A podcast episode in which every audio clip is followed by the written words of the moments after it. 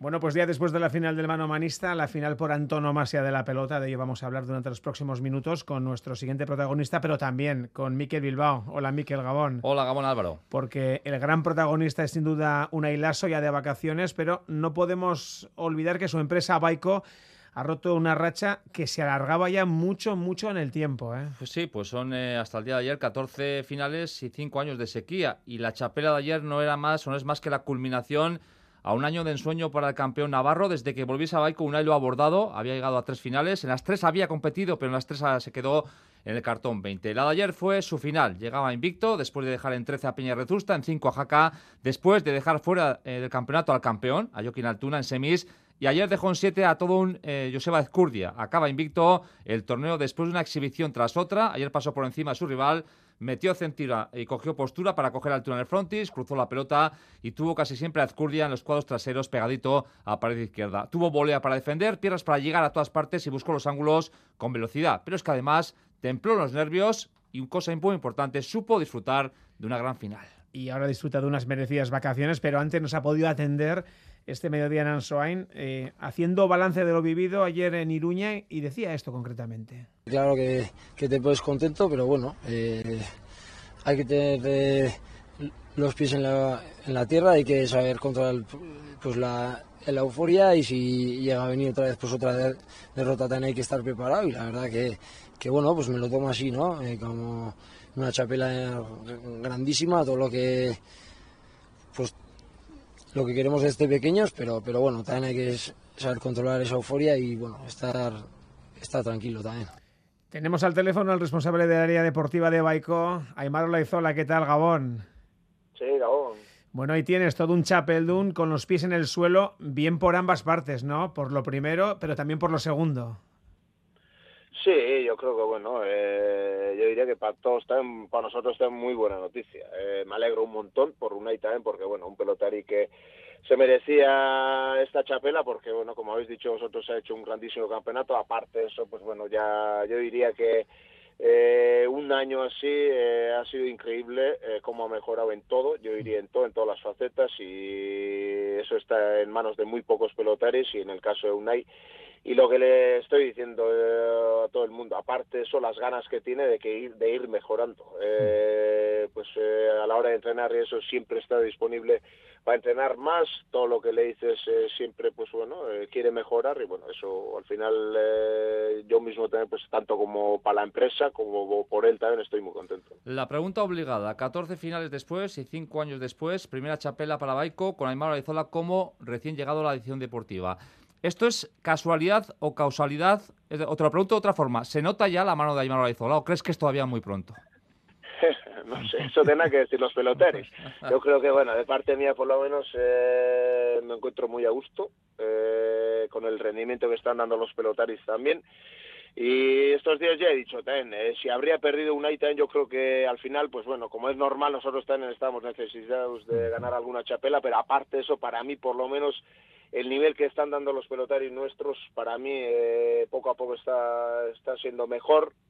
Para mí, eh, la diferencia que había antes con Aspe, eh, tanto en las tres modalidades, para mí en estos momentos igual no hay y eso es lo más importante. Y aparte de eso aparte del trabajo que estamos haciendo incluso pues como ahora pues si, si ganan las chapelas pues todo, todo mucho mejor no pero bueno yo yo creo que eso tendrá que decir los pelotarios.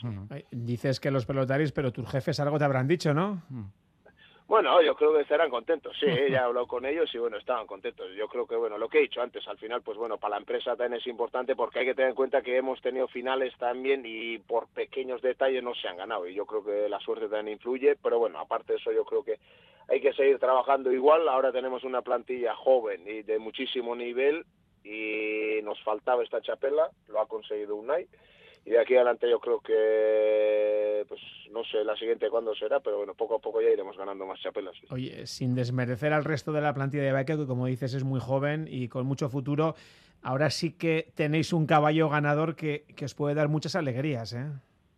Sí, sin ninguna duda. Yo creo que hay que tener en cuenta que tener un pelotari como Unai eh, en la plantilla pues es muy complicado. Eh, es un pelotari de aquí adelante ten en cuenta que bueno eh, en un año ha jugado las tres finales y eso está en manos de muy pocos pelotaris eh, muy muy muy muy pocos eh, y aparte de eso pues bueno lo que dije ayer también trabajar con, con un pelotari como un Unai para nosotros y para mí también es más fácil, porque bueno, eh, lo primero es que, que, uno tenga las cualidades que, que, tú le pidas, y en el caso de Unai tiene esas cualidades, y eso es muy complicado, y luego aparte eso que puede hacer lo que le pidas, y Unai todo eso puede hacer y está haciendo, e incluso todavía tiene margen de mejora. Tú has seguido cerca la evolución de Unai Lasso, eh, y lo comentabas, ¿no? Lo mucho que ha crecido, las ganas que ha puesto, ¿en qué facetas ha crecido durante este año, Aymar? Eh, yo diría en todo. Año pasado aquí yo diría que ha ganado igual un cuadro, eh, atrasa bastante más la pelota, físicamente está mucho mejor, mucho más rápido en la cancha y luego pues está buscando muy bien los ángulos. Eh, yo creo que eso es muy importante. Pero para mí incluso más importante las ganas que pone. Eh, los últimos, tanto en el parejas y en el mano a mano también, pues he hecho un montón de entrenamientos con él y eso me gusta muchísimo. Un chaval que, aunque ya, pues bueno, antes de ganar la chapela también incluso diría, pues junto a Jokin el, el pelotari de moda, ¿no? Eh, todo el mundo quiere verle, eh, pues bueno, él también estaba un poquito agobiado con la gente también, mm. pero aparte de eso, ir a la cancha, estuvimos el viernes también, este viernes están los dos en el Fontón eh, y todo el rato te atiende, ganas de aprender y eso es muy importante para mí por lo menos. Oye, eh, evidentemente el partido de ayer fue como fue, fue con mucha solvencia, eh, no dio tiempo ni a que os pusierais nerviosos, ¿verdad? Vosotros, los de fuera. Bueno, no sé, en el caso mío, eh, para decirte la verdad, pues estoy sufriendo bastante más de lo que, sí, de lo que pensaba y de lo que cuando estaba jugando. Yo creo que ayer también pues estaba nervioso. Y aparte eso porque le veía un Unai también, eh, creo que ya dije ayer en la entrevista con, en la entrevista con Mikel y estos que le vi no peor, pero mucho más nervioso de lo que estaba diciendo yo mismo también. Eh, porque a él también le quería tranquilizar un poquito, pero entre semanas le veía muy nervioso y un poquito agobiado también. Yo creo que antes de, de este tipo de partidos, lo que he dicho antes, eh, todo el mundo quiere estar contigo, todo el mundo te llama, eh, prensa, eh, hay muchas cosas y para un pelotari joven no es fácil llevar todo eso. En el caso mío, pues bueno, intentaba ayudarle en tranquilizarle, eh, estar con él, animarle también y tenía mis dudas de que si él podría jugar lo suyo o no. Y en el caso de ayer yo diría que incluso jugó mejor de lo que incluso habíamos hablado cómo tenía que jugar. Yo creo que hizo un partido perfecto, yo diría. Una curiosidad, Aymar, tú que has jugado 26 finales y has ganado 14 chapelas, eso como pelotari, eh, intuyo por tus palabras que te pones más nervioso ahora. Sí, sin ninguna duda. Yo creo que, bueno, como es normal, cuando estaba jugando yo también pues me solía tener esa tensión, pero bueno, al final eh, tú eres el que tienes que jugar y bueno, más o menos ya sabes cómo está, pero en este caso, pues bueno, eh, antes del partido es igual estás más tranquilo, pero cuando estaba jugando Unai, tanto con Joaquín en Bilbao el otro día y ayer también, pues estaba bastante nervioso, para decirte verdad. Oye, eh, lo has comentado, tenemos una plantilla muy joven, hay gente importante detrás de, de Unai Lasso. Eh, de cara al futuro, ¿qué importancia tiene esta chapela eh, no para Unai, que también, porque haber perdido otra, aunque tú digas que si se hubiera perdido no hubiera pasado nada, pero podía haberle entrado un poco esa, esa duda de a ver si no voy a ser capaz de ganar una chapela. Pero qué importante tiene esa, esa chapela para los jóvenes que hay detrás, para que vean que se puede, como espejo quiero decir para ellos. Sin ninguna duda, para mí muy importante. Yo ya estaba diciendo antes también, yo creo que nos faltaba llegar la, la primera chapela. Ha habido otras finales que podíamos haber ganado y por detalles pequeños y luego porque enfrente teníamos pelotaris grandísimos de Aspe, eh, igual que nos habían ganado. Pero eh, esto para mí, eh, para la cabeza de toda la plantilla, muy importante. Yo creo que yo diría que todos los peloteros de la plantilla, pues ayer se alegrarían muchísimo porque igual ellos mismos sin querer igual tenían esa presión. Eh, no porque nosotros igual les hayamos metido esa presión, porque en ningún momento se les ha dicho. Pero ellos mismos veían que igual llegaban, pero luego faltaba esa chapela. Yo creo que la de ayer eh, para Unai muy importante, súper importante y yo diría que para toda la plantilla también. Aymar, durante la huelga, los dos, Unai y tú, tenéis una posición diferente, posición encontrada. Eh, sin embargo, la sensación que fuera es que, de fuera es que el tiempo ha cicatrizado esas heridas porque él, eh, de alguna forma, no sé si entre comillas, te ha elegido a ti para preparar la final. Eh, no sé si hablasteis del tema, ¿no hizo falta?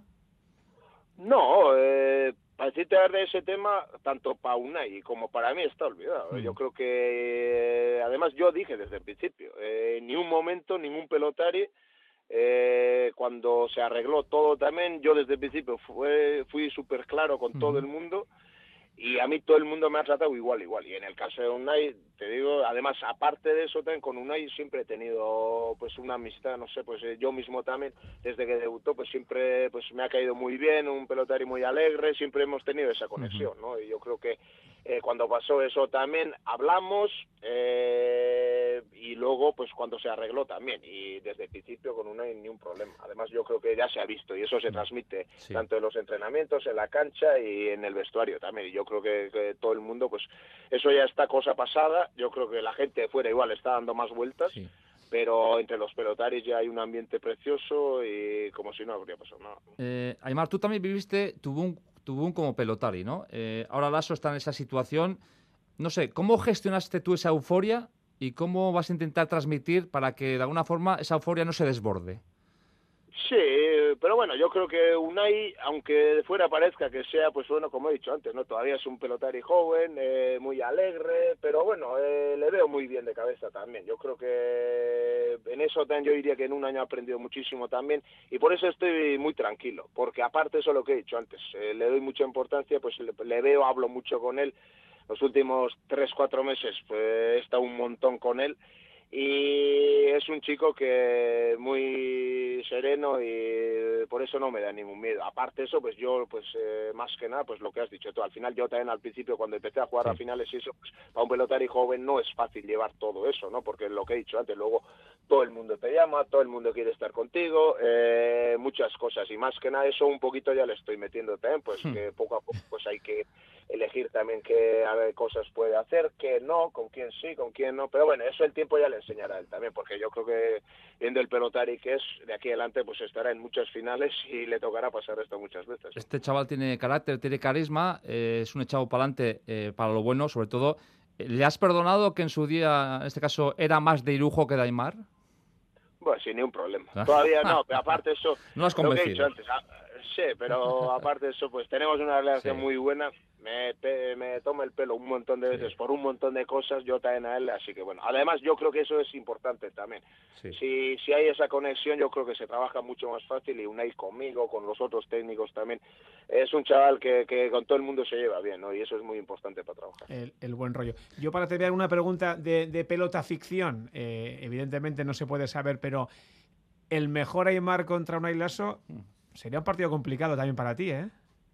Sí, él me dice que me habría ganado al aire. Pues, me dice más de una vez y yo me río, pero bueno, para decirte la verdad, nunca me gusta hacer comparaciones, pero tampoco soy de, estos ex pelotaris que igual algunos dicen que los de antes jugaban mucho más y eso. Yo creo que hoy en día juegan muchísimo, eh, como todo en la vida.